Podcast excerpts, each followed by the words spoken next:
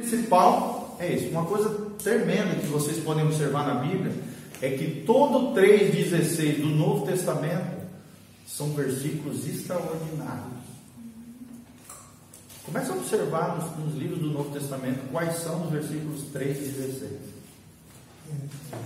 Você vai ver que são versículos extraordinários. E muitos deles têm ligação com João 3 e 16. Todos os três? Não todos, mas muitos deles têm conexão.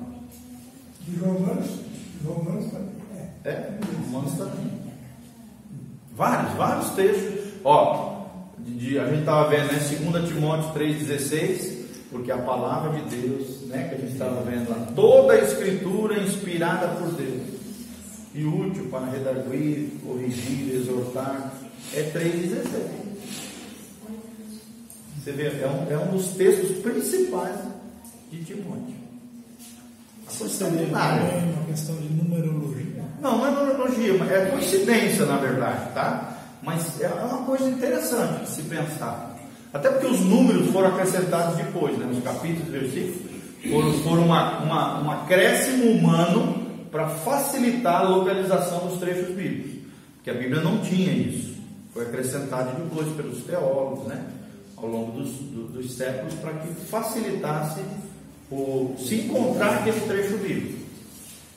A Bíblia, na verdade, não tinha nem título, só tinha, só tinha o título do livro e era uma carta aberta, começo até o fim. Entendeu? Não tinha esses númerozinhos que tem hoje. Até para facilitar. Imagina uma pregação onde você não tivesse esse número, essa referência de capítulo e versículo. Os irmãos iam ficar doidinhos procurando. Não é verdade? Então isso aí foi acrescentado para facilitar e para padronizar o encontro dos versículos bíblicos. Tá bom? Então quem é o personagem central, por exemplo, desse João 3,16?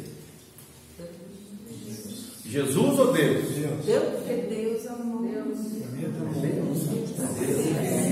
Deus. Deus. O principal é Deus. Né? É Deus, é o amor. Secundário, também Jesus, que também é Deus, né, gente? Então, tá na mesma aí, na mesma. Qual é o personagem central? Interessante isso. O que essa passagem ensina a respeito de Cristo? Será que aponta para Cristo? Sim ou não? É outra pergunta que você tem que falar. Qual relação esse trecho que eu estou lendo faz com Jesus? Olha que tremendo. Lembrando sempre que a nossa pregação, o nosso estudo bíblico, né? A nossa leitura da palavra de Deus deve ser cristocêntrica. A nossa vida deve ser cristocêntrica. Tremendo isso, né? O que, que esse trecho. Como é que eu posso apontar algo desse trecho com relação a Jesus? Porque, gente, toda a Bíblia, de Gênesis a Apocalipse, aponta para uma pessoa, um personagem central. Quem é esse personagem central da Bíblia? Jesus. Jesus Cristo. Tá bom? Então vamos lá. Então é importante isso aqui. Qual é o exemplo a seguir, gente? Quando você lê aquele trecho, qual é o exemplo que nós temos que seguir? Né? Que nós já falamos que lição.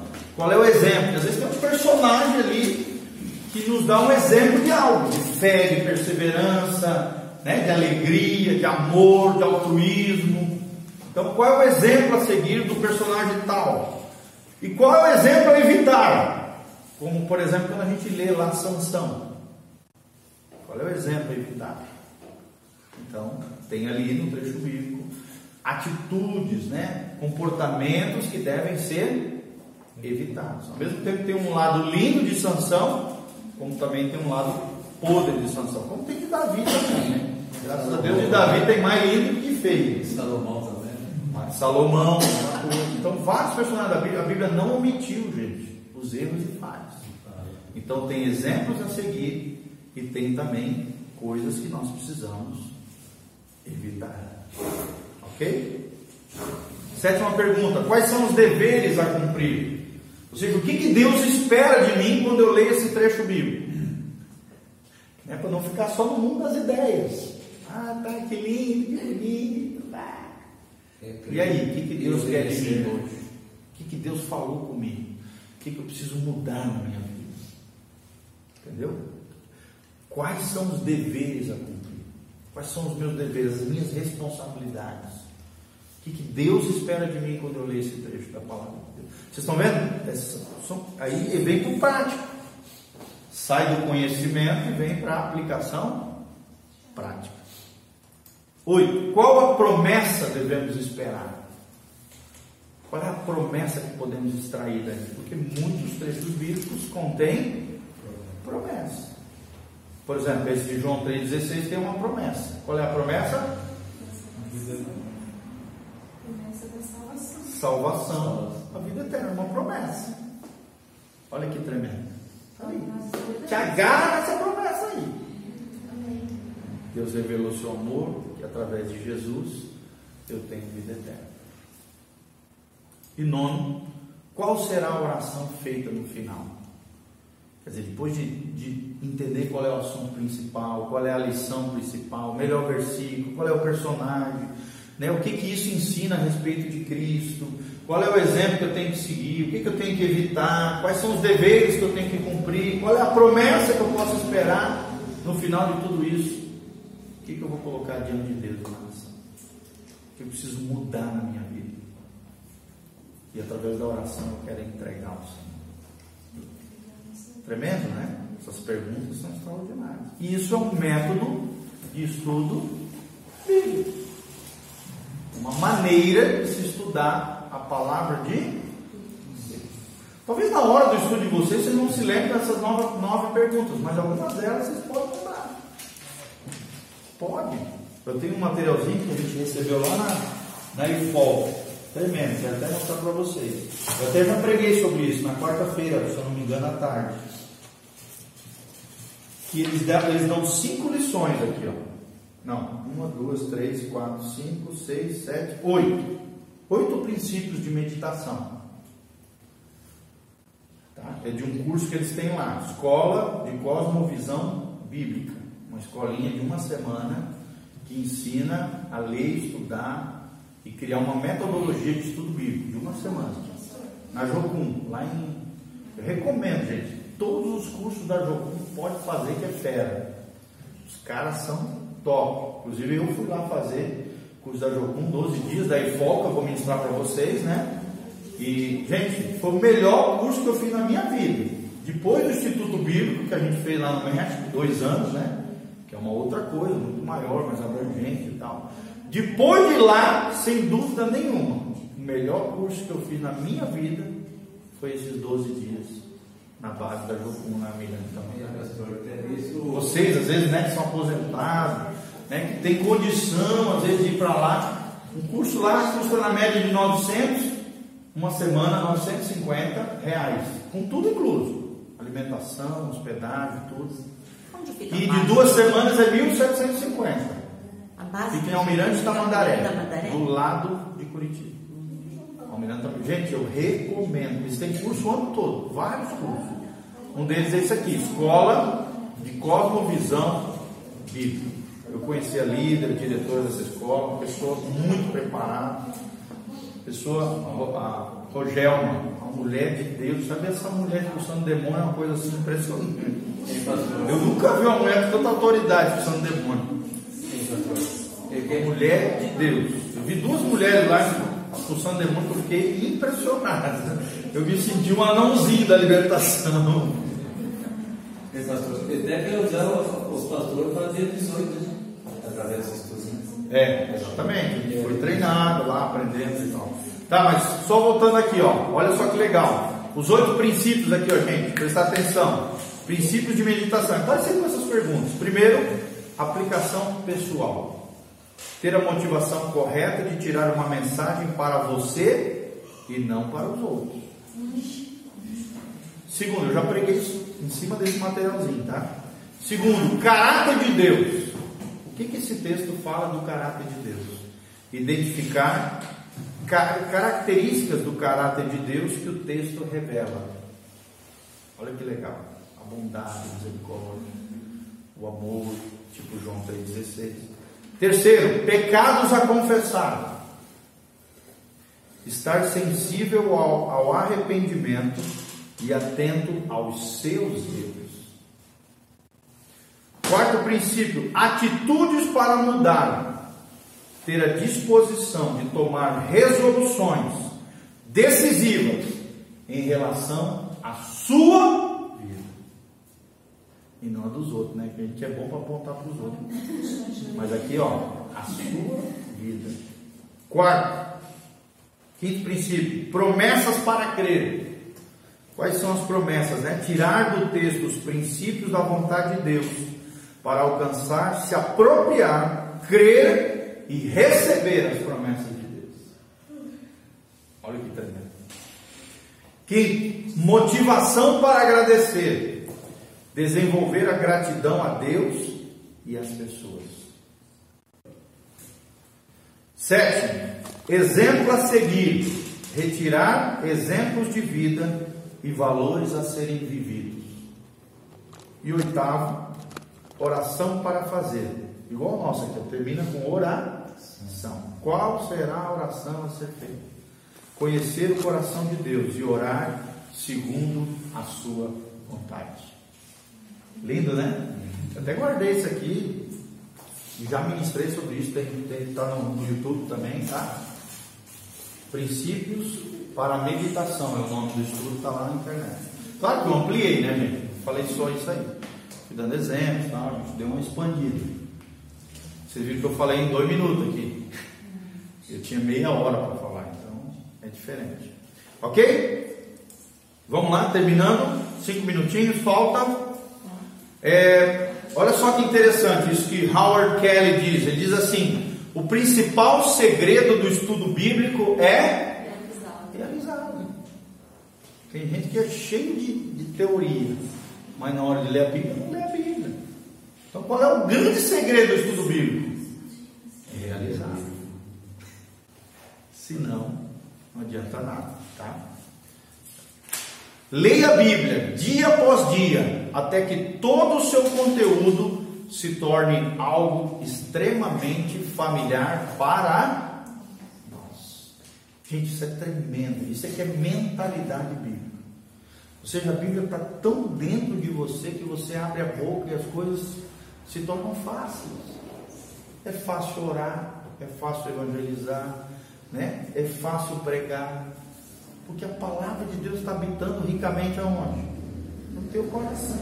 A Bíblia diz, né? A palavra de Deus esteja na tua boca e no teu coração. A boca fala do que o coração está cheio. Se você está cheio da palavra de Deus, o que, que vai sair da tua boca? A palavra de Deus. Que a palavra de Deus esteja na nossa boca, mas também no nosso coração. Ou seja, ela vai ser familiar. Às vezes você vai estar ouvindo uma ministração, Deus vai estar falando contigo. Às vezes de uma frase que o cara solta, Deus já faz assim, ó. Já expande né, o teu entendimento, você já começa a ligar com alguns versículos e tal, já anota. Eu acho lindo isso na minha mãe, gente. A minha mãe é um exemplo de uma estudiosa da palavra. Não é à toa que escreveu 17 livros. Ela tem há mais de 15 anos anotações nos caderninhos de toda ministração que ela escuta dos outros. Ela leva um bloquinho, o pastor está falando, ela está anotando. E muitos desses estudos futuramente virão o quê? Aprendizado por livro que elas escrevem. 15 anos, ela tem vários caderninhos, anotações lá, coisa mais linda do mundo. É lindo, lindo, lindo de ver. É um exemplo para mim. É um exemplo para mim. Tá bom? A Bíblia explica a própria Bíblia. Falem comigo, a Bíblia, explica a própria Bíblia. Então, se você quer conhecer a Bíblia, você precisa mergulhar na Bíblia. A Bíblia explica a própria Bíblia. Às vezes você está lá em Hebreus, você precisa conhecer lá os, o Pentateuco, os ritualistas do Antigo Testamento, tal, para você ligar com Hebreus, que é um livro complicadíssimo, gente. Que tem muito simbolismo ali, fala né, as metáforas, as coisas do Antigo Testamento. Se você não leu ali o Pentateuco, Levítico, Números, Êxodo, né, todas aquelas informações que estão ali, você não consegue ligar. Para ligar, você tem que ter lido esses trechos. Então, o estudo de livros ou trechos da Bíblia chama-se exegese. Fala comigo, exegese. Ou então, também é conhecido como interpretação bíblica. Fala comigo, exegese é a arte de interpretar a palavra de Deus. Então, se a gente fala assim, vamos fazer uma exegese do texto bíblico, o que, que a gente vai fazer? Interpretar a palavra de Deus. Usando aquelas perguntinhas que nós vimos ali. Tá? Um X, exegese. Exegese, está ali, ó. Está lá. Exegese. Tá bom? Trazer para fora, né? Trazer de dentro do texto para fora, expandir, interpretar biblicamente. E para terminar aqui, nosso último ponto, precisamos ler o trecho da Bíblia várias Diz um especialista, para você dominar um trecho da Bíblia, você precisa ler no mínimo cinco vezes. Cinco vezes. Inclusive a Jocum, que é esse jovem com uma missão, a Miranda Tamandaré, e outros lugares também. Eu, eu já fiz Jocum, tá gente? Eu já fui jocumeiro, ou seja, já fui missionário da Jocum no México dois anos. Estudei, morei numa base da Jocum, aprendi muito ali. Eu, eh, tinha uma biblioteca da base, gente, eu comi os livros todos da base. Eu odiava ler. Mas quando eu fui para o México, Deus começou a mudar isso, reverter isso na minha vida. E eu vi os meus professores lá ministrando, eu fiquei babando, eu falei, eu, eu quis descobrir qual era o segredo deles. O segredo deles era ler a Bíblia e ler bons livros. Aí, depois de eu descobrir essa chave deles, vamos dizer assim, eu peguei a biblioteca da, da, da, da eu li, tinha cento e poucos livros, eu li todos os livros que tinha lá. Além disso, comprei depois com tempo e tal. Então é tremendo isso, quando você é, investe em conhecimento. E, e a Jocum tem um curso dentro dela, se não me engano, na Guatemala. Também tem outros lugares, talvez tenha até em Almirante Tamandaré. Que você faz um curso de leitura da Bíblia, onde você tem que ler todo o Novo Testamento cinco vezes. E fazer resumos de cada livro depois de uma leitura de cinco vezes de cada trecho bíblico. Ou seja, todos os dias você tem uma quantidade de capítulos para ler, e essa quantidade de capítulos para ler tem que se ler cinco vezes. E quanto tempo vai durar esse curso, então? Eu não sei, eu acho que é- são meses, se eu não me engano, tá? Que é muita coisa. É. Porque para se ler o Novo Testamento, assim, na média de cinco capítulos por dia, quatro a cinco capítulos por dia, você demora um mês. Para ler na média de cinco, quatro a cinco capítulos por dia, você demora um mês para ler o Novo Testamento. Tá bom? Então, precisamos ler várias vezes. Então, se você quer se aprofundar num texto bíblico, quantas vezes você tem que ler? No mínimo cinco vezes. Ah, eu vou pregar sobre o Salmo 1. Leia no mínimo cinco vezes. Aí você vai ter o domínio do texto que você vai expor para as pessoas. Tá bom? Isso aí é palavra de especialistas em pregação, em erudição bíblica, em exegese, em interpretação. Ok? Glória a Deus? Vamos parar por aqui, né? Depois a gente continua aqui. Glória a Deus, Deus nos abençoe. Vocês estão nos assistindo aí pela, pela internet. A graça e a paz de Jesus seja sobre vocês. Abraço.